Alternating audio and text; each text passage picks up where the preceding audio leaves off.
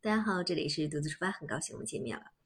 嗯，今天我们来聊一聊关于，哎，我有没有聊过薄荷岛呀？我忘了，不好意思，我前面不知道聊没聊薄荷岛。嗯，那今天要不然再聊一聊吧，就是这个薄荷岛，因为我有朋友现在他们在薄荷岛上，在那建民宿，也是建民宿，因为薄荷岛呢是。很早之前被誉为世外桃源的一个地方，那里自然奇观比较多，尤其是它有很多很多的那个岛屿，它离菲律宾第二大城市宿务其实并不很远，也就是不到一百公里的那个样子。这个薄荷岛呢，它就是一个主岛，主岛中间呢，呃，主岛在中间，周围呢有七十三个小岛是围着它的，在岛上呢那个。植物都是那种热带植物嘛，郁郁葱葱的那种感觉。岛上的居民基本上都是种那个椰子树啊，还有种大米啊这些的。那里的椰子树真的特别高，呃，时间也比较久了啊。朋友他们之前嗯做民宿的时候，为了砍一棵椰子树，耗时将近一个礼拜都砍不完，因为要挖根呀、闹树呀，树担心。砸到旁边的一些那个电线什么的，所以砍一棵椰子树是非常非常费劲儿的。在薄荷岛呢，很多人都喜欢去那个巧克力山。其实呀，它不是说那座山是巧克力山，它是整个那个你，它有一个登步道，就是你登上去之后呢，那有二百一十四个台阶。登上去之后，它有一个观景台。你进了那个观景山顶之后，你就可以看到那种。各种各样凸起来的那个像小山丘一样，有非常多，一千两百六十八个。这个数字 为什么记得这么清楚呢？是因为当地他就一直在宣传，你登上了那个观景台，可以呃坐拥那个一千两百六十八个巧克力山，因为它一个个小山丘不是很高，高的它差不多有三五十米那个样子。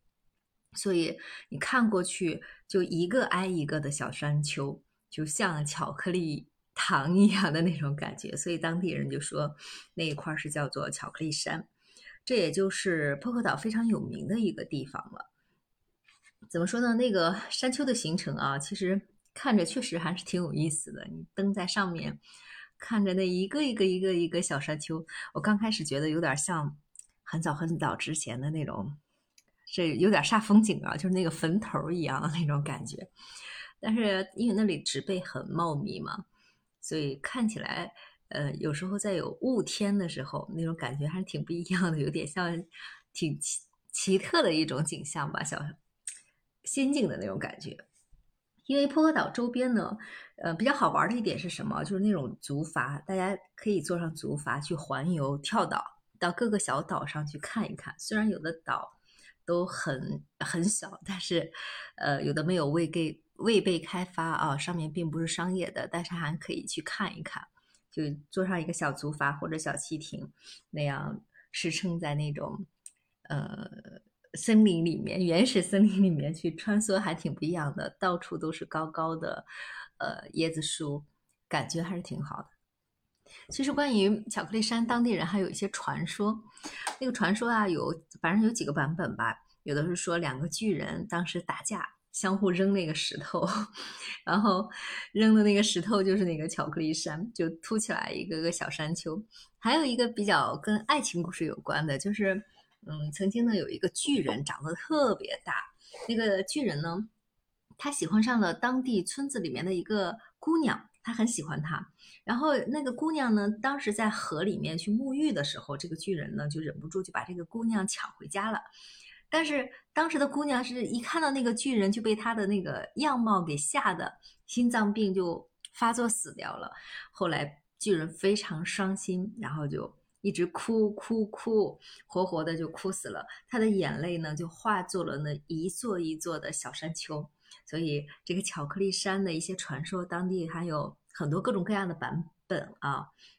然后，那个关于这个爱情故事的，好多人都知道，就是他最后巨人的身体就化为了环绕整个巧克力山的一个布曼那布罗曼山脉，这是一个当地人比较喜欢的这样的传说故事。还有就是比较理性的一些地质学家就说到，哎，这个山呢，是因为。这些小岛其实原来都在海底，因为各种各样的体操运动呀，这些山丘就是从这个是呃这个岛呢是从海底上升上来形成的。巧克力山呢是上千年的这个雨水后来一直冲刷冲刷，对地上的像呃像原来的贝壳啊、珊瑚层呀，然后这些嗯来不及，也就是这些怎么说呢？嗯，进行冲刷之后的产物吧，最后长出了茂密的这些树林。这个的话是从地质学家的角度来说的，它是从海里上升而形成的。其实，在薄荷岛，哇，我现在好像想起来了，薄荷岛之前我好像聊聊过一个世界上最小的猴子，对我在聊过那个世界上最小的猴子。薄荷岛森林里的，呃，你经常会看到有那种各种各样的小猴子，就是在薄荷岛上，就跟。我们的拳啊，小拳头这么大吧，这种 猴子，好多人叫眼眼镜猴。那因为那个猴子眼睛实在太大了，因为它身体很小，它眼睛很大，就就眼睛都快占整个脑袋的二分之一了，感觉那种。你还可以把它捧在手心里，但是它很能跳，它一跳的话能跳五米多高。然后它的那个脑袋特别有趣，它脑袋能旋转，这样能旋转差不多三百六十度。啊，所以这个，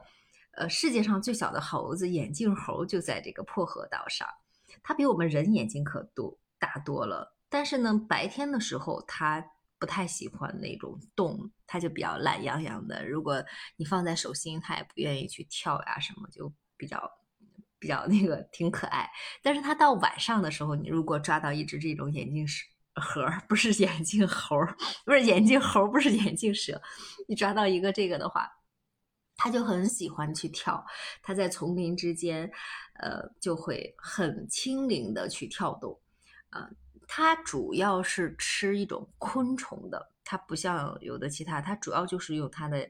它的牙齿特别尖，它去主要捕捉是昆虫的，所以它夜晚特别活跃，就出来去找那种昆虫，啊，好多当地人就说这个眼镜猴呢是森林里的精灵。呃，菲律宾呢，并且就是也对他们进行了保护，因为这个比较难能可贵的一种物种啊，也慢慢变少起来了，所以也进行了一些圈养呀。你在岛上也可以看到这些，能看到野生的，能看到被圈养起来的这些。据说这个猴子三百年前，当时的西方生物学家就提到过这个物种，说有四千多万年了。就差不多能追溯到呀，反正很久很久以前了。如果大家去到了薄荷岛的话，去可以了解了解这个菲律宾生存最古老的这种陆地动物啊，他们看看他们赖以生存的这种生活习性，去感受一下当地的生态，呃，感受一下那种自然和谐人共处的那种感觉，还是挺不错的。因为周边的一些小岛很多都没有被开发出来，当地。有的呃岛民还是过着那种比较淳朴的原生态的那种状态。当然了，在薄荷岛的话，有些岛屿已经开发的非常，嗯，非常适合游客去了，就是一个纯旅游资源的嘛。当地的呃一些居民也在做着相配套的一些旅游服务，像什么呃岛上的一些呃各种各样体验呀。还有去带上你划船乘船呀，去看看一些嗯瀑布呀，比如说那边就有一个布塞瀑布。布塞瀑布的话，你可以就泛着那个小舟去沿途去旅行，进行一两个小时，或者是整个包船去沿途旅行的话，观景当地人都可以带你去的，收费不高。在那里的话。有一个不好意思，有一个你可以去体验，那椰子很多，你每天喝椰汁儿，喝新鲜的那种椰汁儿，甚至还能呃去现采摘。他们上面如果赶的时候好的话，有些地方它可以，你能看到工人其实挺不容易的，椰子树特别高，他们要徒手攀爬上去，就是当然还会有那个小的工具啊，攀爬上去之后把椰子砍下来，底下再有一个人拿上那个。接的那个布子再接住，然后现场给你打开，呃，然后让你去尝一尝那个新鲜的椰汁儿。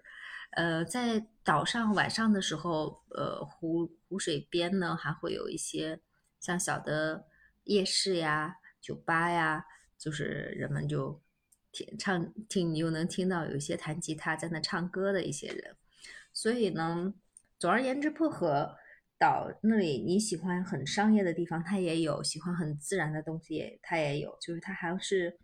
虽然这几年已经开发的旅游资源比较丰富了，但是你还可以看到原生态的，租个船随意的走走停停，不要去走游客的地方，那你还是可以捕捉到一些